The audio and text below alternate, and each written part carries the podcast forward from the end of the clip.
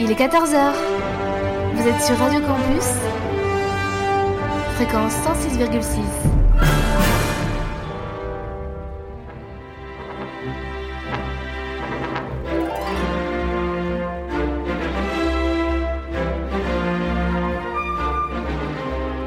– 14h-15h sur Radio Campus,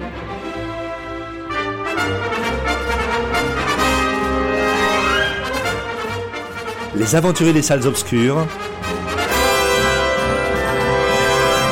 le magazine cinéma produit par le quotidien du cinéma, Présenté par Christophe Dordain.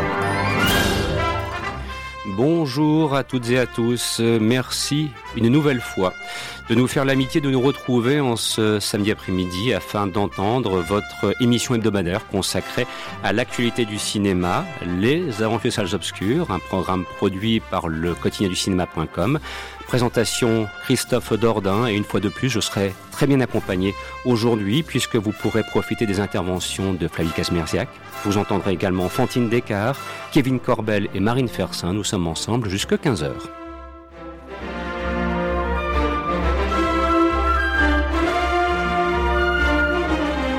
Et de vous annoncer une nouvelle fois euh, un riche sommaire. L'éclectisme sera au rendez-vous puisque nous intéresserons tout d'abord au film Les Promesses, interprété par Isabelle Huppert et Reda Kateb.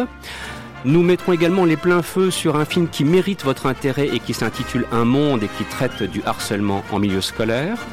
Il sera également question de la première réalisation de Sandrine Kiberlin. Voici une jeune fille qui va bien avec une révélation qui a pour nom Rebecca Malder.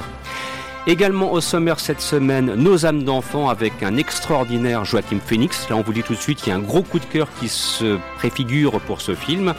Et enfin, il sera également question d'animation avec My Hero Academia.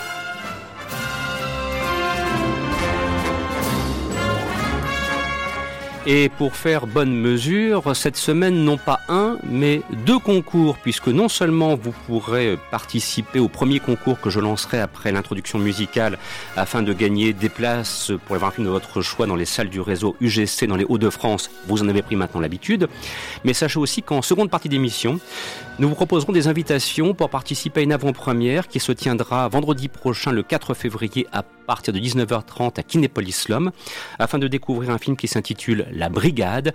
Et je dois vous annoncer que Audrey Lamy et François Cluzet, notamment, seront présents pour assister à cette avant-première. Il y aura même un débat à l'issue de la projection. Bref, vous l'aurez compris, une fois de plus, nous allons vous gâter en ce samedi après-midi. Sur ce, installez-vous confortablement. Vous allez pouvoir entendre quelques petites notes d'une musique de film que je vais soir de découvrir. Premier concours et ensuite, on abordera la première partie de cette émission. Nous sommes ensemble jusqu'à 15h. Merci d'être des nôtres.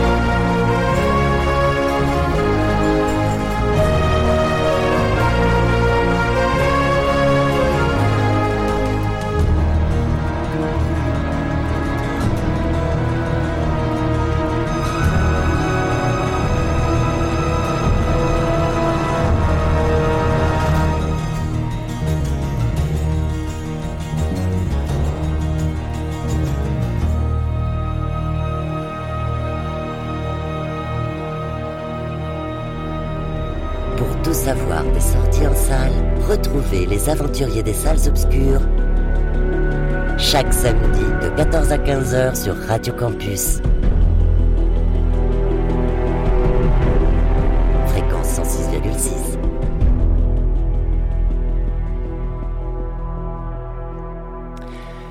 Et à l'instant, vous entendiez un extrait de la bande originale du film Le Dernier des Mohicans, réalisé par Michael Mann, avec Daniel Day-Lewis, entre autres. Et c'est un film qui a très précisément 20 ans. Voilà, il était sorti à l'été 1992 sur les écrans. C'est une œuvre que je vous recommande chaleureusement. De toute façon, tout le cinéma de Michael Mann, il faut très largement en profiter. C'est un immense cinéaste.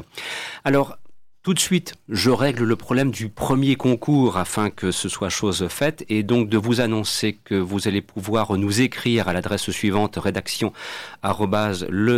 cinéma.com. Si vous souhaitez tenter votre chance, vous êtes de plus en plus nombreux à le faire semaine après semaine, on ne s'en plaint pas.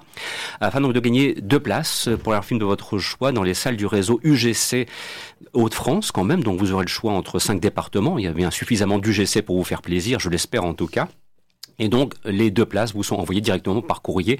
Et donc, merci par avance de bien veiller à l'adresse postale que vous nous laissez en nous répondant. La question, elle est d'une foudroyante difficulté. C'est une question prétexte, je pense que vous l'aurez compris, mais quand même, ça permet de pointer vers des films dont nous parlerons d'ailleurs dans les prochaines semaines. Il s'avère que mercredi prochain sortira sur les écrans un film qui s'intitule Les Jeunes Amants. C'est réalisé par Karine Tardieu. Et je vous demande tout simplement de citer l'un des deux comédiens à l'affiche de ce film qui sortira mercredi prochain sur les écrans. Vous voyez, c'est pas très difficile, avec un petit peu de réflexion et puis peut-être meilleur aussi en lisant une interview sur cinéma.com comme ça en passant. C'est mon esprit corporate qui reprend le dessus. Eh bien, vous en saurez beaucoup plus. Donc, quels sont l'un des deux comédiens à l'affiche du film Les Jeunes Amants, signé Karine Tardieu, qui sortira mercredi prochain sur les écrans. Des places à gagner pour le réseau UGC dans les régions des Hauts-de-France, dans la région des Hauts-de-France. Réponse attendue, rédaction arrobase le quotidien du cinéma.com. Sur ce, première partie de notre séquence actualité, donc avec un riche sommaire, et au fond un film qui est en plein dans l'actualité puisque voici venir les promesses. Alors c'est réalisé par un monsieur qui s'appelle Thomas Kruthoff, si je prononce bien son nom de famille, qui nous avait laissé avec un excellent thriller qui s'appelait La mécanique de l'ombre, interprété par François Cluzet. Il nous revient donc avec les promesses, euh, porté, film qui est porté par le duo formé par Isabelle Huppert et Reda Kateb. On se plonge donc dans la vie politique à l'échelle municipale, mais l'un des deux semble avoir des prétentions nationales, gouvernementales, ministérielles, et c'est l'un des nombreux enjeux jeu de ce film. Alors, vous êtes nombreux et nombreux à l'avoir vu autour de la table, ce qui fait que je me permets de, faire un, comme ça un petit tour de piste pour voir un petit peu, prendre un petit peu la température et voir comment vous l'avez reçu. Éventuellement, euh, qui de Marine, de Kevin ou de Flavie souhaite... Euh, Kevin, je te sens parti pour les promesses. Allez, c'est parti. Alors, qu'en est-il? Comment as-tu reçu ce film? Euh, moi personnellement, qui suis quand même pas mal intéressé par la politique, je l'ai trouvé assez réaliste, on va dire, dans sa dans son traitement euh, on va dire des coulisses du pouvoir. Et euh, sinon pour revenir brièvement un petit peu sur sur le synopsis oui c'est une mère du coup du, du 93 euh, enfin d'une ville du 93 interprétée d'une longue par Isabelle Huppert euh, qui a fait de comment dire de l'insalubrité son son combat et qui veut restaurer bah, un quartier particulièrement insalubre. Et c'est vraiment sa promesse de campagne c'est son combat et il se trouve que euh, dans le même temps, elle est euh, pressentie pour devenir ministre.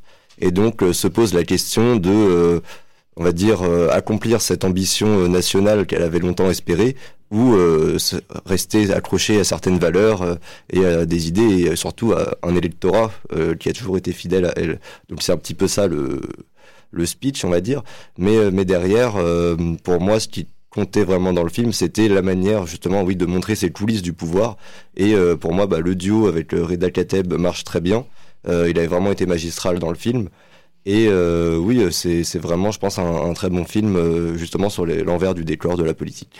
Alors de préciser avant d'entendre Emarine et Flavie que le scénariste du film est à l'origine d'une série télévisée euh, que je qualifie en tout point de remarquable, interprétée par Canmerade et qui s'appelle Baron Noir et qui pendant trois saisons proposait une description du décor politique dans la sphère politique de gauche, pour être tout à fait précis. Et c'était vraiment d'une, comment dirais-je, on, était proche du vérisme, que c'était presque documentaire, et, cette série est vraiment passionnante. Alors si effectivement il parvient à reproduire cela, cette fois pour le grand écran avec les promesses, voilà qui euh, effectivement est de très bon augure. Alors Marine, as-tu aussi bien reçu ces promesses? Alors je suis vraiment d'accord avec Kevin, j'ai beaucoup aimé le film et j'ai trouvé le point de vue extrêmement original. Enfin personnellement, j'avais jamais vu de film qui abordait la question des banlieues avec, le point de vue justement des, combats qui étaient menés et de la municipalité qui se battait pour euh, qu'ils aient des aides. Donc ça j'ai vraiment beaucoup aimé.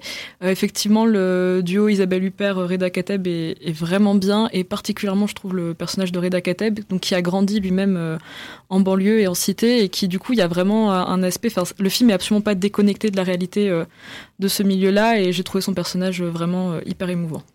Flavie, ton, ton retour sur les promesses? Promesse tenue, si j'ose dire. Elle est facile, celle-là, j'en conviens. Ouais, je ne vais pas contredire euh, Kevin et Marine. Non, j'ai trouvé que c'était une, véritable plongée euh, au cœur de la, vie politique des, élus locaux.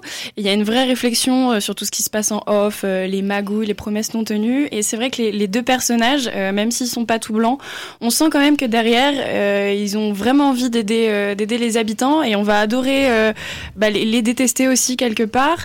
et c'est vraiment des personnages, je pense, qui pourraient aussi faire une série. Donc ça m'étonne pas que, que que, l'un des scénaristes euh, euh, est déjà écrit sur le milieu politique parce que c'est très bien fait. Et euh, oui, forcément, cette année, en période d'élection, ça va être ça va être un film qui qui va avoir qui va trouver son écho parce qu'on parle beaucoup d'insalubrité, que ce soit à Paris, Marseille ou même Rennes. Alors, on citait donc le, duo formé par Isabelle Huppert et Reda Kateb. Isabelle Huppert, c'est pas la première fois qu'elle se coltine à des films ou politique ou judiciaire. Elle fut notamment euh, l'héroïne d'un film qui était consacré à, une juge qui s'appelle Eva Joly, hein, qui a profondément marqué les esprits lorsqu'elle s'est attaquée euh, à des hommes politiques ou à des financiers au hasard de quelques scandales. Alors c'est vrai que moi, ce que j'aime beaucoup comme idée, c'est cette association entre deux générations. Je veux dire, Reda Kateb, c'est la génération, je, veux dire, de Cadra, tout simplement. Isabelle Huppert, euh, voilà, a une carrière un petit peu plus longue. Et c'est très intéressant de voir comment fonctionne l'alchimie entre les deux personnages. Comment avez-vous ressenti ce, ce, ce, duo Parce que vous, toutes les trois, tous les trois, vous me dites, pardon, euh, le duo fonctionne bien. Est-ce que vous avez des petits exemples? Est-ce que c'est dans le, timing des réparties? Est-ce que c'est parfois simplement dans les regards ou dans la présence? Comment un petit peu est-ce que ce duo fonctionne à l'écran? Kevin, peut-être euh, Moi, je pense que ce qui marche le mieux, c'est bah, l'hétérogénéité du, duo. C'est le fait que les deux, à la fois dans, l'histoire du film et euh, même, on va dire, les acteurs en soi, ne viennent pas forcément du même milieu, même de la même génération. Et donc, pour moi, oui, ça va fonctionner dans les échanges. On sent qu'il y a de la confiance entre les deux et cette confiance, on sent qu'elle peut être rompue à l'issue du film euh, bah, par rapport à ce que le personnage d'Isabelle Huppert va choisir ou non. Et euh, pour moi, c'est toute cette tension qui va fonctionner dans, dans le film. Euh, d'autres remarques peut-être, Marine, éventuellement, concernant ce, duo, parce que c'est vraiment, il porte le film. Hein. Bah, justement, du point de vue scénaristique, il y a beaucoup de scènes justement consacrées que à ces deux personnages-là, où ils se confient beaucoup, euh, notamment le personnage de Reda Kateb qui se confie sur ses désirs de travailler euh, dans, des, dans des cabinets ministériels ou tout ça. Donc, enfin, je trouve que le film leur offre vraiment une place spéciale et c'est ça aussi qui participe à pas la magie, mais enfin l'alchimie du, duo. Quoi. Alors, c'est un film qui porte sur le milieu politique. Ces temps-ci, par la force des choses, nous sommes abreuvés pour euh, le pire, moins souvent le meilleur, euh, dirons-nous, de contenus politiques divers et variés. Et on pourrait peut-être avoir une inquiétude, c'est que quelqu'un qui va au cinéma, je me mets toujours dans la place de je vais au cinéma vendredi soir, samedi soir, est-ce que j'ai envie d'aller voir un film qui traite de politique? Si vous étiez dans la, dans la position d'inciter quelqu'un qui nous écoute cet après-midi, de dire oui, non, non, ça vaut le coup d'y aller. Déplacez-vous, vous allez avoir une bonne surprise. Quels seraient les arguments que vous pourriez alors ce moment-là mettre en avant? Peut-être Flappy pour, pour commencer? Euh, bah, Je dirais que c'est un, un très bon euh, thriller et puis euh, bah, il donne quand même euh, confiance un peu en, en la politique. C'est vrai qu'en ce moment, l'offre électorale, on se pose beaucoup de questions. Et euh, bah, justement, ça permet de montrer qu'ils sont peut-être pas tous pourris et peut-être d'avoir un peu confiance en ce qui, se peut, ce qui, oh, ce qui peut se passer euh, à l'avenir. Marine? Euh, je trouve qu'il arrive quand même à maintenir le suspense un peu jusqu'au bout de est-ce qu'ils vont réussir ou pas à décrocher l'aide. Et puis surtout, je trouve qu'il n'y a pas de jugement vis-à-vis de ce qui se passe dans les cités, dans le film. Ça, c'est bien, ça. Ça change. Il n'y a vraiment pas d'a priori. Enfin, en tout cas, je ne l'ai pas ressenti comme ça. Euh. Mm. Kevin euh, Moi, je dirais que le gros point fort du film, ce serait de réussir à nous captiver avec des scènes qui, de base, si on nous les décrivait, ne seraient pas passionnantes. On va mm. dire une réunion de copropriétaires, par exemple. c'est pas. voilà. Il y a plus affriolant, c'est vrai. C'est ça. Ça donne pas trop envie de, de, payer sa place de cinéma pour aller voir ça de base. Mais pourtant, toutes ces scènes euh, dans le film mis bout à bout, des conversations d'élus, euh, mm. des réunions, euh, voilà, des, des, choses assez banales, et eh ben, arrivent à, à, être captivantes. Et je pense que c'est ça la force du film. Bien. Vous, pardon, pour, pour une scène où Reda Kateb parle de Barack Obama, qui est, qui est vraiment bien. Je peux ah. pas en dire plus, mais. Non, faut, laisser la surprise. Bien, bah vous l'aurez compris, je pense que vous serez d'accord pour dire que, les promesses méritent vraiment votre intérêt. C'est réalisé par euh, Thomas Kruithoff, c'est interprété notamment par euh, Isabelle Huppert et Reda Kateb, et c'est depuis ce mercredi au cinéma. Alors, parmi les autres sorties de la semaine, dans le cadre d'un programme dont je vous annonçais très concrètement qu'il était éclectique, puisqu'il sera euh, question de films d'animation en deuxième partie d'émission. On s'intéressera aussi à un film en noir et blanc avec Joaquin Phoenix et on va vous en dire le plus grand bien.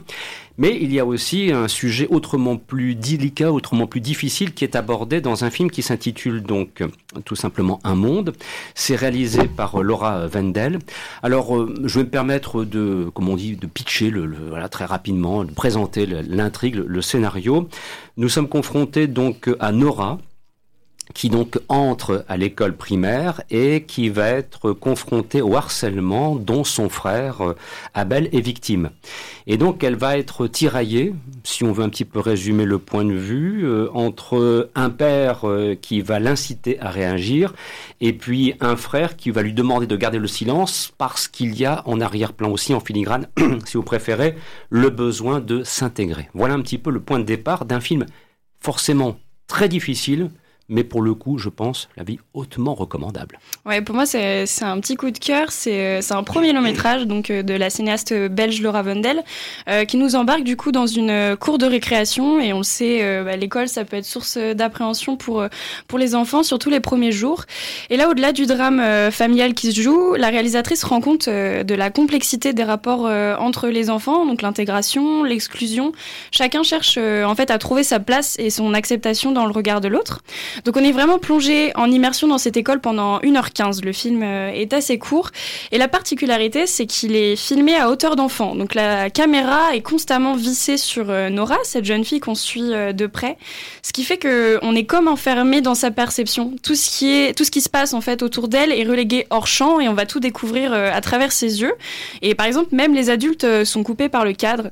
Donc on pourrait presque entendre bah, les battements de son cœur quand elle est stressée avant d'arriver en classe, euh, qu'elle sait pas si elle va trouver euh, des copains, si euh, elle, va s'y faire en fait à cette nouvelle école. et ce qui est chouette aussi, c'est que dans cette histoire, elle, elle est pas la victime, mais c'est elle est témoin en fait de la violence avec laquelle des élèves s'acharnent sur son grand frère. elle comptait sur lui pour l'accompagner, mais au final, elle est du coup face à, ce dilemme dénoncer les bourreaux ou ne pas s'en mêler comme comme elle l'a promis. Et tout va se compliquer pour elle lorsqu'elle lorsqu'elle est à son tour rejetée pour avoir pris la défense de son frère. Euh, tous ces événements, ils passent un peu sous euh, le radar des adultes. L'objectif de la réalisatrice, c'était pas de, les incriminer. On voit très vite qu'ils sont totalement démunis, à commencer par le père qui veut bien faire, mais qui empire la situation. Au final, seule euh, l'institutrice de Nora arrive à lui transmettre bah, la meilleure des armes contre la violence, qui serait la bienveillance. Donc, on a une mise en scène qui est ultra réaliste. C'est tourné presque comme un documentaire. Il n'y a pas de musique, il n'y a que le brouhaha de la, de la cour de récréation. Et euh, ce qui est génial, c'est que la réalisatrice a accordé une, une grande place euh, euh, aux enfants et, à la spontanéité. En fait, elle a, en amont du, du, du, film, elle a travaillé avec eux et elle ne leur a pas fait lire le scénario. Ce qui fait que tout, tous les dialogues, les discussions, c'est vraiment euh, des spontanés de la part des enfants. Il y a presque un effet de surprise permanent. Ouais, c'est ça. Et, c'est génial parce que les enfants, ils ont, ils ont leur regard, ils ont une vision du monde aussi, euh, les, stéréotypes, ce qu'ils entendent à la maison. Et, c'est assez chouette euh, de, que ça soit vraiment spontané. Et donc là, il faut saluer bah, le jeu des deux acteurs principaux. Déjà, la jeune Maya Vanderberg, qui est vraiment, vraiment bouleversante dans, dans le rôle de Nora. Et puis Gunther Duré, qui joue le grand frère, tantôt victime, tantôt bourreau.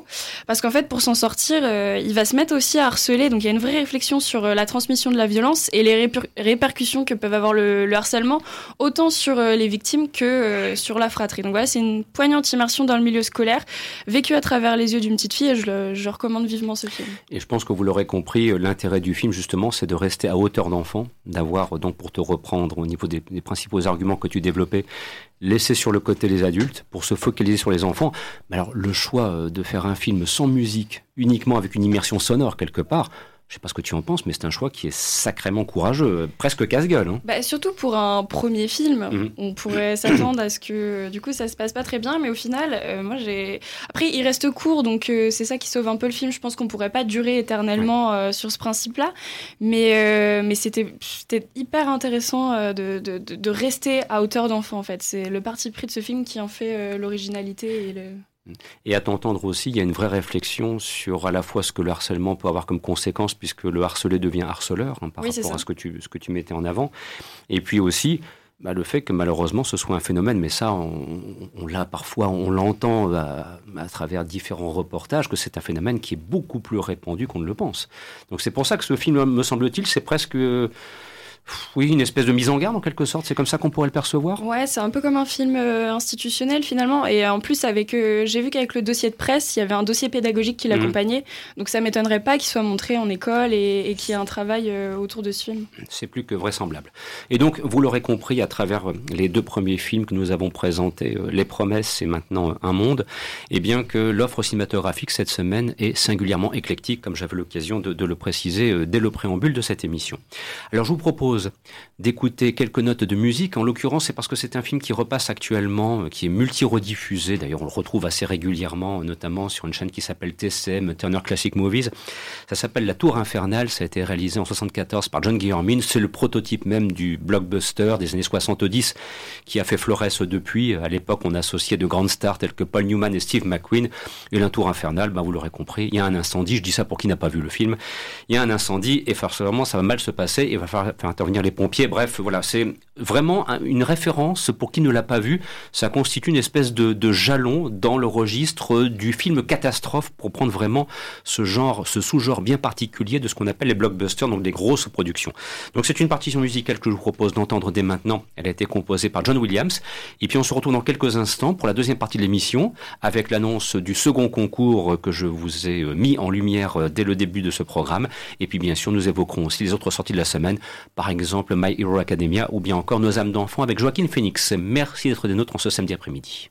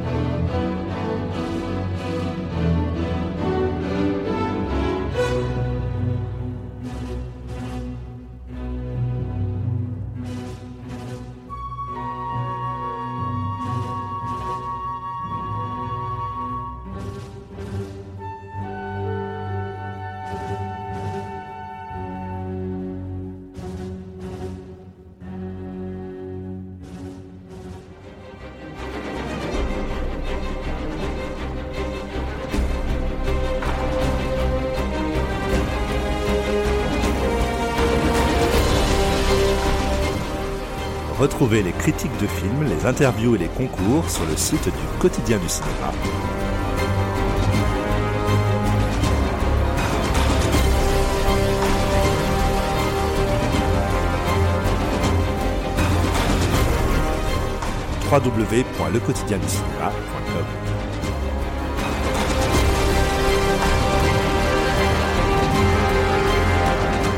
Radio Campus jusqu'à 15h.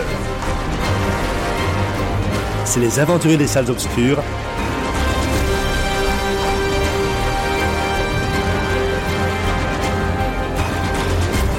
Avec Christophe Dordain. Deuxième partie de cette émission et à l'instant vous entendiez une partition musicale composée par John Williams pour le film La Tour Infernale. C'était avant qu'il ne s'attaque à Star Wars. Voilà, il a quand même une très très longue carrière et quand on a l'occasion d'explorer euh, sa filmographie, eh bien on découvre qu'il était déjà très actif dans les années 60-70 avant de basculer dans le space opéra avec le succès que l'on connaît. Alors juste avant de retrouver donc Fantine pour évoquer le film de Mike Mills, Nos âmes d'enfants avec le fabuleux Joachim Phoenix, même s'il n'est pas seul. Quelques petites informations et puis le, second concours que je vous avais annoncé. Bah, tout d'abord, je voudrais envoyer un, amical salut à qui nous écoute en, cet après-midi, notamment du, côté de, de, Paris. Je pense notamment à Sylvain Geoffry, et à Stanislas Claude, qui sont euh, deux personnes qui nous aident beaucoup dans la rédaction des critiques.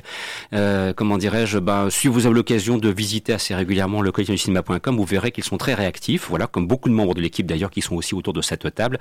Et c'est vrai que cela permet euh, d'étoffer notre offre rédactionnelle, donc je voulais en profiter pour saluer leur travail, car parfois ils ont tendance à écrire aussi rapidement que Luc et Luc dégaine son colt, si vous voyez ce que je veux dire. Voilà, c'est très productif. Sur ce, aussi de remercier également les personnes qui suivent les interviews, qui, qui, nous aident effectivement dans notre travail euh, cette fois de, de couverture euh, des, des comment dirais-je des différentes conférences de presse. Par contre, si quelqu'un m'appelle là maintenant, je ne risque pas de répondre. Voilà, c'est fait, merci. Euh, et donc, bah, je pense notamment à, à, Kevin qui était sur le pont euh, en cette semaine, rencontrant Stéphane Brisé pour le film Un autre monde qui sortira donc courant février sur les écrans. Flavie et Fantine sont allés voir le Palmacho avec les vedettes du côté de Kinépolis l'homme. Bah, ça tombe bien, ça serait une bonne transition pour le concours que je vous proposerai après. Et voilà, c'est vous dire qu'il y a une vie euh, associative, une vie cinématographique euh, très riche au sein du quotidien du cinéma et des aventures et salles obscures. Et puis, je m'en voudrais de ne pas oublier un ancien qui nous écoute fidèlement chaque samedi après-midi dans la personne de Christophe Colpart et dont on espère bien euh, d'ici la fin de la saison au mois de juin avec des temps médicaux un peu meilleurs, avec de, de bons auspices retrouvés, qu'on puisse également avoir le grand plaisir de l'entendre autour de cette table.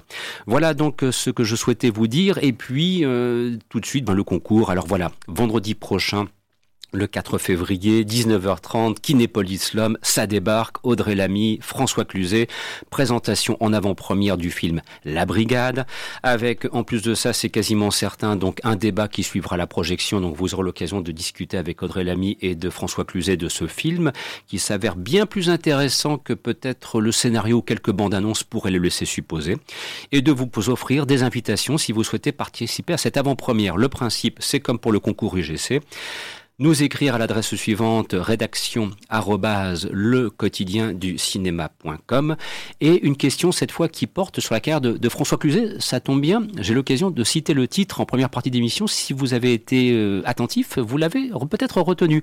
Il s'avère que François Cluzet a participé à un thriller réalisé par Thomas Kruthoff, donc le réalisateur du film Les Promesses. Et je vous demande tout simplement quel est le titre de ce film qui était sorti il y a maintenant deux ans sur les écrans et que l'on vous recommande chaleureusement. Réponse attendue, rédaction le quotidien. Et pour chaque personne sélectionnée, à chaque fois, il y aura bien sûr deux invitations. Voilà qui est dit. Sur ce, place maintenant à la deuxième partie de cette émission. Et donc, euh, c'est vrai que c'est un film dont on parle beaucoup. C'est un film qui nécessite aussi d'accepter une exigence visuelle et formelle puisqu'il est tourné en noir et blanc. Ça s'appelle donc Nos âmes d'enfance. C'est réalisé par Mike Mills.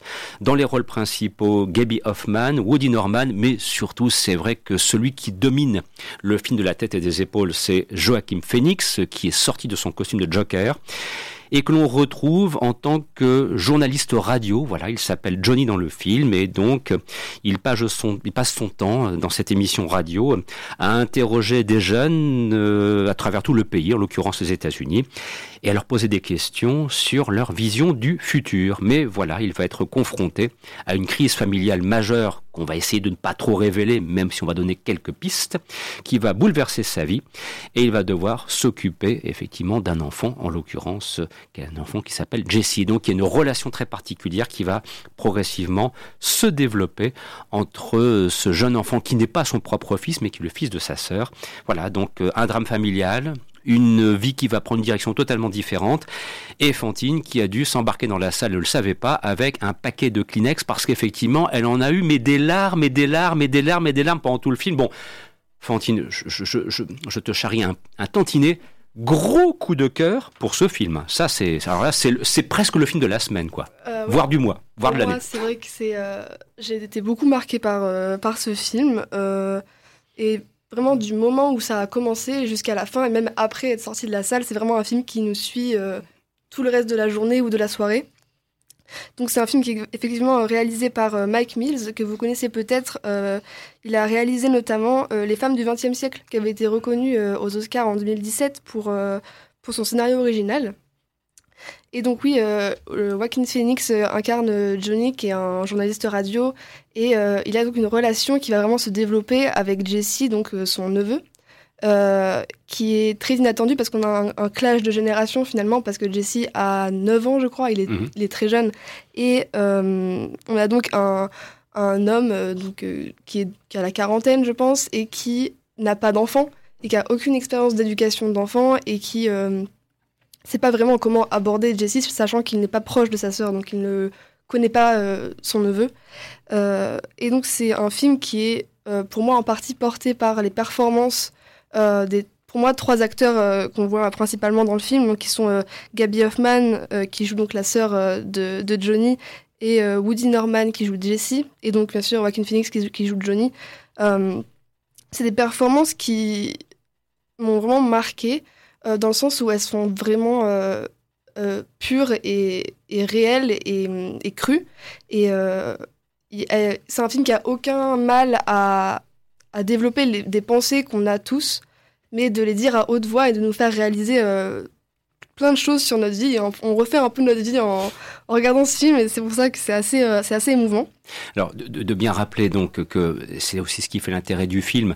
Le personnage joué par Joachim Phoenix se retrouve au fond euh, confronté au statut de père du jour au lendemain. Voilà, presque. Exactement. Donc, ce à quoi il n'était absolument pas du tout préparé, mais ce qui est quand même curieux, c'est que son métier, lui, par contre, euh, l'incite à s'intéresser bon, à des gens plus âgés, puisqu'il est question de quelle est leur espérance de vie, quel est leur espoir de vie, pardon, que pense-t-il faire plus tard, mais enfin quand même de s'intéresser à la jeunesse.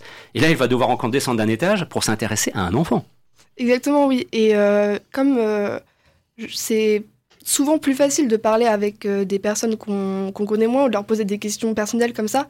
Et du coup, quand il se retrouve face à, à Jessie, qui est, de sa famille, qu'il est censé euh, euh, voir comme proche, il se rend compte que, que c'est plus compliqué que ça et que un enfant, c'est aussi compliqué, sinon pas plus compliqué qu'un adulte. Et donc c'est un peu, enfin c'est très touchant vraiment de les voir interagir et d'avoir leur, leur fou rire, leurs pleurs, leurs anxiétés. c'est vraiment inspirant. Et je voudrais aussi parler de la cinématographie du film, qui est donc en noir et blanc. moi personnellement, ça m'a directement attiré parce que j'aime beaucoup les films en, noir et blanc. Mais si vous êtes un peu, un peu doute, si vous êtes dans le doute par rapport aux films en noir et blanc, c'est vraiment pour moi le choix du noir et blanc représente vraiment la, parenthèse dans la vie de Jesse euh, et de Johnny, qui euh, est déjà presque déjà un souvenir pour, euh, pour les deux.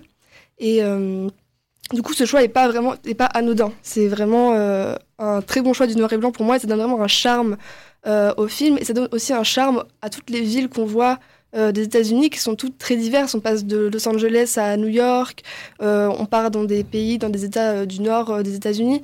Et c'est c'est vraiment, on voit toute, euh, toute la facette euh, urbaine euh, des États-Unis à travers les yeux d'un adulte et d'un enfant qui, et enfant qui, qui découvre le, monde de la radio et du son et qui, qui est émerveillé devant les, les, bruits des villes dans lesquelles il n'est jamais allé. Et c'est vraiment, enfin, c'est magnifique à voir, vraiment.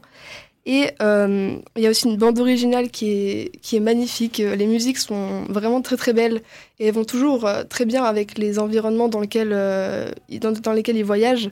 Et il y a un détail aussi que j'ai beaucoup aimé, c'est qu'il y a parfois des citations de recueils qui existaient déjà donc avant le film.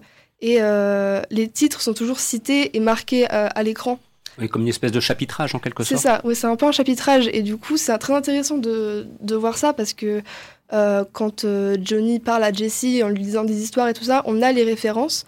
Et du coup, c'est vraiment un film euh, qui, qui est éducatif en soi. Et alors, un dernier mot sur Joachim Phoenix parce que euh, oui, oui, oui, bah oui, forcément, hein, c'est inévitable. Je veux dire, euh, ça serait un autre, on dirait il est bien, mais là c'est Joachim Phoenix. On l'avait laissé avec avec le Joker qui avait impressionné beaucoup de personnes. Alors certains étaient parfois en désaccord, mais ça c'est un autre débat. Mais le, le comédien lui-même, il est formidable. Je veux dire, il a des capacités absolument extraordinaires. Je veux dire, c'est un mais vraiment un fabuleux comédien. Comment s'en sort-il là? Parce que bon, tout le monde me dit, j'ai pas encore vu le film, que c'est vraiment, il est, c'est, il irradie c'est enfin c'est quelque chose qui me surprend toujours avec euh, Joaquin Phoenix, c'est que euh, quand on le voit jouer, on, oublie constamment qui, que c'est euh, Joaquin Phoenix et même s'il n'est pas son, visage n'est pas changé, il n'est pas plus maigre comme dans Joker par exemple, mm. c'est lui comme il est normalement, mais on oublie toujours que c'est lui. Il se perd vraiment dans, dans ses personnages et dans cette performance, il m'a notamment fait penser à sa performance dans le drame Her qu'il a fait il y a quelques années. Euh, et vraiment, je trouve qu'il excelle dans les drames. C'est vraiment. Euh, il est parfait dans ce, dans ce genre de, cinéma. Et euh, encore une fois, il est très touchant et vraiment émouvant. Et si jamais vous avez l'occasion et que vous voulez découvrir d'autres films de Joaquin Phoenix, de, vous indiquer, de vous inviter de voir La nuit nous appartient de James Gray, où il a pour partenaire Mark Wahlberg et Eva Mendes. Et là, en matière de drame policier, il y a aussi Robert Duval. Enfin, vous serez servi et, de mise en scène. Enfin voilà, c'est un, extraordinaire film policier. Mais bon, en tout cas, là, avec nos âmes d'enfants, vous l'aurez compris. Bon, on a encore une belle pépite. Hein. Belle semaine cinématographique pour l'instant, hein. on n'est pas à plaindre. Hein. Là, on a commencé avec les promesses, on a bifurqué euh, vers un monde. Maintenant, c'était nos âmes d'enfants. Et eh ben, nous allons poursuivre notre chemin. Et cette fois, nous allons nous glisser. Euh, alors, on cite le contexte historique, c'est la France de la Seconde Guerre mondiale, de l'occupation. Nous sommes à l'été 1942, donc on devine effectivement euh, quel est l'environnement historique du film Une jeune fille qui va bien, qui s'avère être la première réalisation pour grand écran de Sandrine Kiberlin. Elle avait déjà commis un court métrage il y a quelque temps de cela, mais là vraiment, elle passe à l'étape du grand écran avec euh, d'excellents comédiens, dont euh, André Marcon, Anthony Bajon, mais surtout la révélation, c'est Rebecca Marder, dont on n'arrête pas de parler depuis quelques jours. Voilà, là il y a quelque chose qui s'est produit autour de sa personne, et donc euh, au fond, euh, bah, c'est Rebecca Marder qui est bel et bien l'actrice principale de, de, ce film, le vecteur principal du film, puisqu'elle interprète Irène, qui est une jeune fille juive donc qui a 19 ans, qui vit dans le Paris occupé de l'été 1942 et qui est forcément en train de découvrir à la fois le monde, des amitiés nouvelles, un nouvel amour, mais aussi, et c'est peut-être ça l'élément le plus important, une véritable passion du théâtre, parce qu'elle veut absolument devenir une actrice, elle a un rêve. Alors c'est vrai que mener à bien un rêve dans une situation historique et politique aussi difficile que la France de l'occupation, c'est peut-être là que réside aussi tout l'intérêt de, ce film. Alors euh, éventuellement un, premier regard, Marine, s'il te plaît, et de, voir si, si, si, ce film t'a embarqué ou pas, hein, ceci dit en passant. Alors je trouve que l'engouement autour de Rebecca Marder est totalement justifié. Ah. Enfin, je trouve que vraiment elle est, elle est solaire dans le film et enfin elle rayonne. Enfin, pense qu'on peut donner plein d'adjectifs euh, très qualitatifs. Euh, je trouve que particulièrement le duo qu'elle forme avec euh, le personnage de Jacques, qui est donc son amoureux, donc qui est joué par Cyril Metzger. Mhm. Il y a vraiment une très belle alchimie entre les deux. J'ai trouvé le film agréable à regarder, mais il y a quand même plusieurs éléments qui m'ont posé problème et qui ont fait que j'ai pas été émue au point où j'aurais espéré l'être. Il y a beaucoup d'anachronismes, je trouve, euh, que ce soit dans les sujets de conversation, dans les musiques qui sont absolument pas des années 40 et qui m'ont vraiment sorti de l'histoire à plusieurs tu, tu as quelques exemples plus précis Musicalement, c'est difficile de l'illustrer, mais tu, euh, parlais d'anachronisme dans le contenu. Alors dans le contenu, il y a une liberté sur euh, tout ce qui est sujet de sexualité. Alors c'est très bien, mais je pense pas que dans les années 40 c'était le cas. Et c'est quelque chose où pendant que je regardais le film, je me disais mais c'est pas possible que ça se passe à ce moment-là. Mhm. Et c'était des petits détails comme ça, mais une liberté de ton qu'on ne peut pas imaginer à l'époque. Enfin, J'avais l'impression que c'était une famille moderne qui était juste habillée dans des habits de cette époque-là. Mhm. Parce que le, même si elle est juive, euh, ça reste quand même. Euh, enfin, c'est un moment où les arrestations commencent petit à petit, donc euh, on, enfin voilà, elle met l'étoile jaune tout ça, donc ça commence à être présent, mais c'est pas non plus tout le temps là. Donc c'est vrai que ça m'a sorti un peu de l'histoire et à la fin, enfin la fin est très brutale et je me suis retrouvée sans avoir été émue ouais, au point où j'aurais aimé l'être quoi. Un autre regard éventuellement sur le, le film, s'il te plaît, Flavie, pour voir un petit peu s'il y a complémentarité ou divergence Ouais, je, je, vais rejoindre un petit peu ah, Marine. En fait, c'est un film qui, qui se veut pas historique. C'est un film sur la, enfin, en temps de guerre, mais où on voit pas du tout la guerre. Euh, moi, j'ai trouvé ça plutôt beau que qu'Irène ait une belle joie de vivre et qu'au final, on retienne euh, que cette positivité, peut-être un peu de naïveté, d'insouciance. Mais je peux comprendre que euh, finalement, à vouloir trop éviter la lourdeur historique, euh, bah, la légèreté finit par paraître un peu invraisemblable. Et je peux comprendre que du coup, Marine, t'as trouvé qu'il y avait un peu un manque de, de tension dramatique. Après, moi, je trouve que ce qui redonne du sens, justement, c'est la fin, comme tu en as parlé, qui est un peu brutale et qui dénote de tout le reste du film. Et c'est ça que j'ai trouvé plutôt euh, puissant, du coup, euh, du coup, dans ce film. Euh, mais oui, en fait, Rebecca porte le film et heureusement qu'elle est là. voilà, c'est un film qui est, à la fois grave et, solaire. Et je trouve qu'il est vraiment à l'image de, Sandrine Kiberlin, finalement. C'est un film qui lui ressemble et qui est un peu inspiré de sa vie personnelle aussi, euh, de ce que j'ai de ce que j'ai cru comprendre, et euh, bah, du coup peut-être trop intemporel aussi, euh, mais bon. avant d'entendre Fantine, si éventuellement aussi on peut, moi je serais curieux de savoir un petit peu comment elle s'en sort en termes de mise en scène, puisque c'est sa première réalisation elle a vraiment attendu. Hein. C'est un projet qui, qui doit mûrir depuis maintenant de nombreuses années, donc il serait intéressant de, voir un petit peu comment, en termes de mise en scène, le, film est construit et si euh, vous pouvez apporter un, éclairage à ce sujet. Fantine, euh, ta propre perception de cette euh, jeune fille qui va bien, va-t-elle si bien que cela, selon toi? Moi, je vais être assez franche. pour moi, dans ce film, Rebecca Marder, c'est un peu le seul point positif que j'ai trouvé. Ah. même, Il y a un décrescendo soudainement, on vient descendre d'un étage. Euh, vraiment, pour moi, euh, c'est vraiment un film qui, était en deux dimensions. Et il n'y avait pas de. J'ai vraiment pas, pas du tout accroché. Et euh, c'est aussi, bah, du coup, par, le manque, comme disait Marine, de, de, contexte historique, à force de, pas trop, de vouloir pas trop en faire, il n'avait pas assez. Enfin, tous les. Il y avait beaucoup de scènes en intérieur, déjà, donc il donne très peu de contexte euh, au niveau de la ville, mais aussi quand ils sont en extérieur, c'est que dans des rues, dans des rues vides, dans des parcs vides, mhm. et les seules personnes qu'on voit, c'est les personnages. Donc il y a personne, il y a que eux, on dirait dans la ville. C'est assez minimaliste en quelque sorte. C'est ça, mais du coup ça, ça fait un peu, euh, enfin c'est assez vide, mhm. et du coup j'ai pas du tout accroché. Et à la fin, l'émotion qu'on ressent dans les dernières 15 minutes, on va dire, c'est ce que j'aurais aimé ressentir tout le long du film, et pas que dans les, dans les dernières secondes. Et, et c'était assez décevant. Bah alors là, euh, à t'entendre, Fantine, et, peut-être Marine et Flavie voudront intervenir là-dessus, il y, a, clairement aussi un problème de mise en scène. Parce que si on choisit de mettre en avant des personnages sans qu'il y ait des, des, figurants derrière, enfin qu'il y ait un semblant de vie, parce que même si c'était l'été 42 à Paris, euh, il y avait quand même une vie, les, gens étaient quand même dehors, même si ce sont des circonstances qui sont très difficiles. C'est un petit peu curieux, ce, choix presque d'austérité. Je sais pas si c'est comme ça que on pourrait le ressentir. Marine, éventuellement?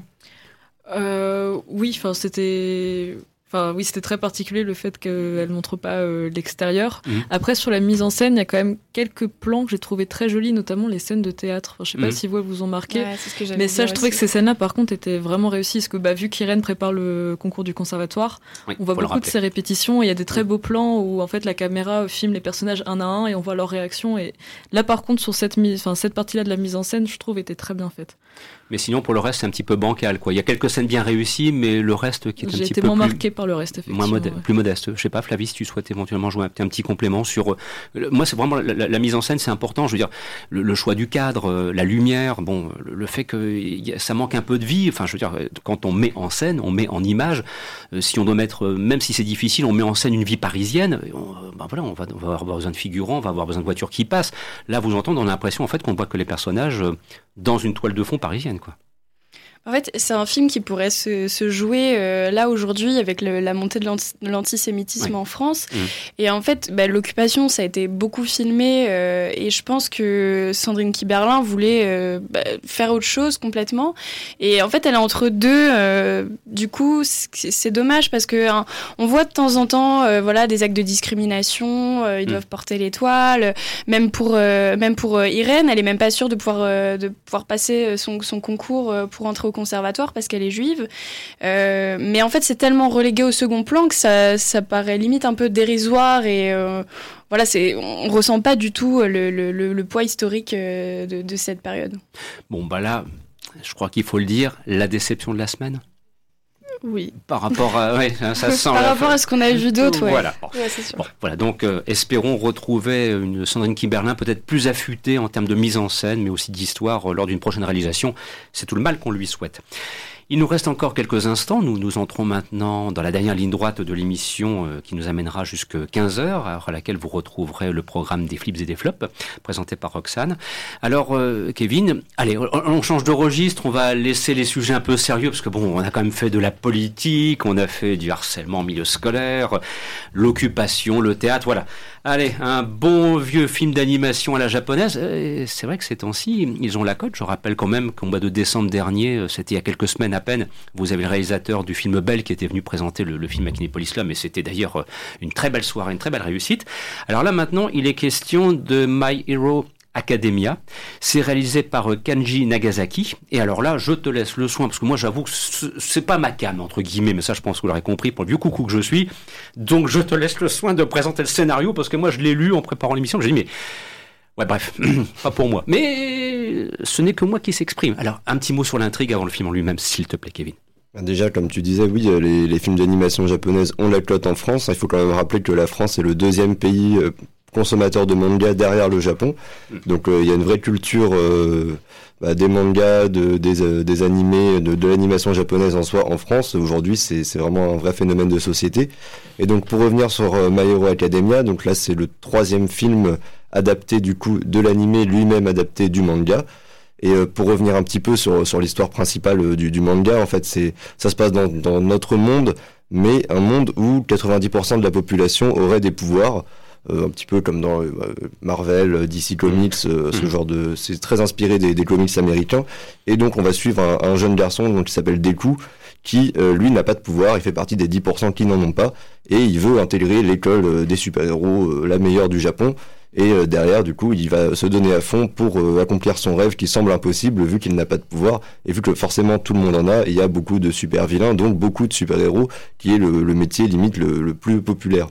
Et donc, euh, donc ça c'est pour le manga. Et pour ce film, du coup, on retrouve les personnages euh, du manga, et cette fois-ci, euh, non pas au Japon, mais en Europe, où ils sont dépêchés, on va dire, par la police internationale mmh. pour s'occuper d'une secte anti euh, anti pouvoir qui veulent euh, annihiler les pouvoirs de toute la population euh, pour éviter que à terme ces pouvoirs détruisent le monde on va dire voilà sans trop en dévoiler. Donc bon une intrigue assez assez banale pour oui c'est du classique hein. c'est ça c'est du classique en soi. Et sinon pour revenir vraiment sur le film en lui-même alors l'animation est vraiment aux petits oignons. Bah, comme pour ceux qui auraient pu voir l'animé My Hero Academia c'est vraiment très très bien animé les scènes sont très très belles euh, après, au niveau de l'intrigue, voilà, c'est oui, c'est un peu un peu du réchauffé, c'est prévisible. Et vu que c'est un film adapté du, du manga, on sait qu'il n'arrivera rien au personnage parce que le film n'a pas sa place dans la chronologie de l'histoire mm. principale. Donc euh, toutes les scènes de tension qu'il peut y avoir, au final, on sait que les personnages vont s'en sortir et euh, qu'il n'y aura pas de problème par rapport à ça. Donc ça, ça enlève un petit peu une tension qui pourtant est présente dans le film. Et si on regarde le film sans penser au reste de l'œuvre, là, effectivement, on passe quand même un bon moment. Et l'animation est de qualité, de très grande qualité, parce que oh, bon, on leur a compris le scénario, l'intrigue est classique, c'est du standard, mais ce qui fait la force de ce genre de production, parce qu'avec Belle, euh, il y avait à la fois la qualité des images et le scénario, ceci dit en passant. Bon là, euh, le scénario plus modeste, dirons-nous, dans, dans, son ambition. Par contre, la richesse visuelle, ça c'est capital pour ce genre de film. Ah oui, bah surtout que bon, c'est adapté d'un shonen, donc le manga pour garçons. Mmh. Donc forcément, il y a beaucoup de scènes de combat, euh, ce genre de choses, un petit peu à la Dragon Ball Z. Pour, je pense que ça tout le monde connaît. Et donc là, en soi, oui, on a vraiment des, des combats très très bien rythmés et vraiment l'animation et les belles les belles images, les belles couleurs aussi font que oui pour ça, ça vaut le coup. Après, je pense que oui, ça s'adresse plus euh, à des gens qui sont fans déjà de base euh, du manga et peut-être même de l'animation japonaise. Dans tous les cas, pas comme Belle, qu'on pourrait davantage conseiller à des, des personnes qui ne s'y connaissent pas en la matière. Bon, c'est un film, alors je vous dis tout de suite, parce que notre émission, voilà, c'est Radio Campus Lille, donc nous sommes sur la métropole lilloise, vous l'aurez compris, mais après tout, on le sait très bien, il y a des gens qui nous écoutent bien au-delà des frontières géographiques.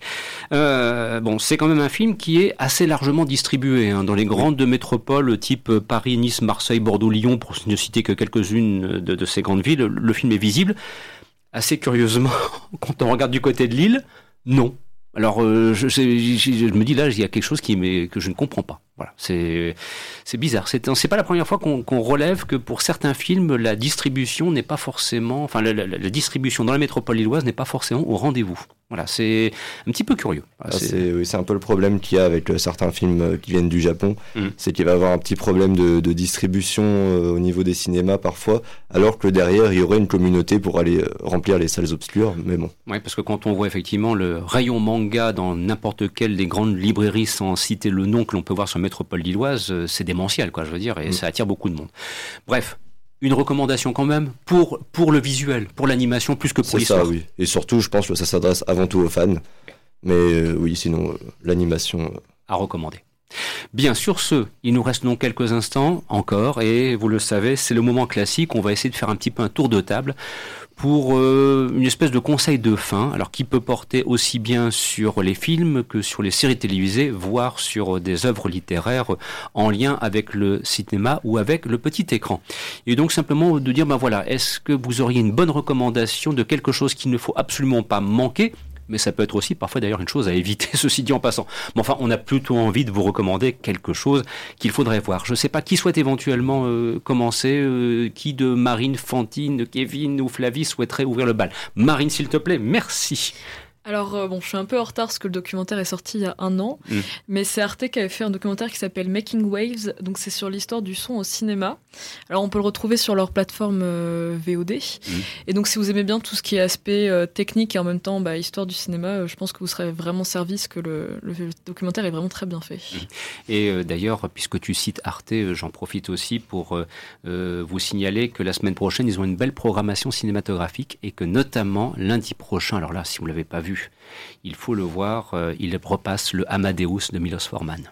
Alors ça, celui-là, là, franchement, bon, c'est, j'avais une autre recommandation en tête, mais tu viens de me tendre la perche en me disant Arte. J'ai là, franchement, euh, voilà, lundi prochain, 31 janvier, vous allez prendre une baffe cinématographique avec Milos Forman et son c'est du grand art. Ceci dit, en passant. Flavie, s'il te plaît euh, Moi, je vais conseiller un livre euh, qui s'appelle 100 films que tu n'as pas vu mais que tu vas adorer, qui est écrit par l'équipe de Pardon le cinéma, que vous connaissez peut-être pour leur podcast.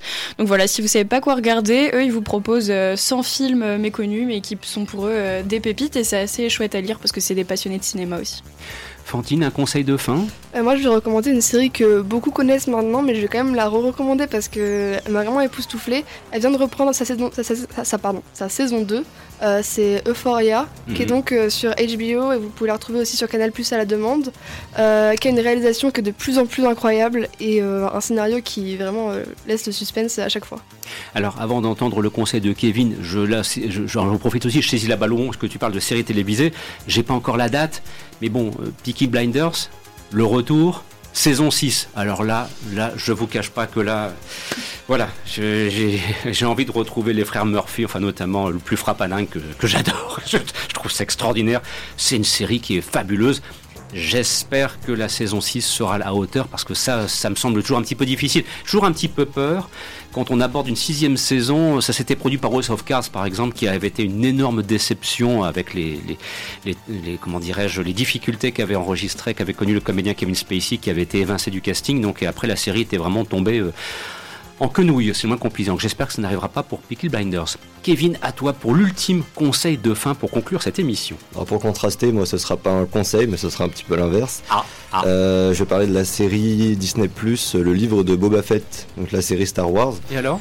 Qui est un petit peu en dessous des attentes euh, quand même. Euh, bon, forcément le budget est là, mm. mais euh, l'histoire n'est pas forcément des plus passionnantes. Et on a des scènes sympas, mais dans l'ensemble, je trouve que ça, il y a un, un petit côté téléfilm.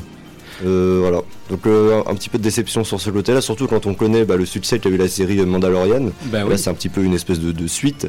Et euh, c'est un peu dommage quand on sait la qualité des, des deux saisons euh, de Mandalorian. Et donc là, on a juste envie d'attendre la troisième, mais de passer très vite cette mini-série sur Boba Fett, Mais- qui aurait pu être mieux, je pense. bah, Téléfilm, vraiment? J'ai il y a- j'ai pas il y a encore des vu. hein. petits côtés un peu kitsch quand Ouais. même. oui. Parce que quand même, sur, sur Mandalorian, ils avaient mis les moyens, et puis en termes de mise en scène, c'était quand même costaud, quoi. Bah, là, euh, les, les moyens sont là. C'est c'est beau à regarder, mais il y a des au niveau de l'histoire et oui, ça fait un petit peu téléfilm. Bon, bah, euh, il y a peut-être d'autres choses à voir sur Disney Plus éventuellement, hein, ceci dit en passant, si vous êtes un petit peu curieux et curieux. Voilà qui conclut l'émission en ce samedi après-midi.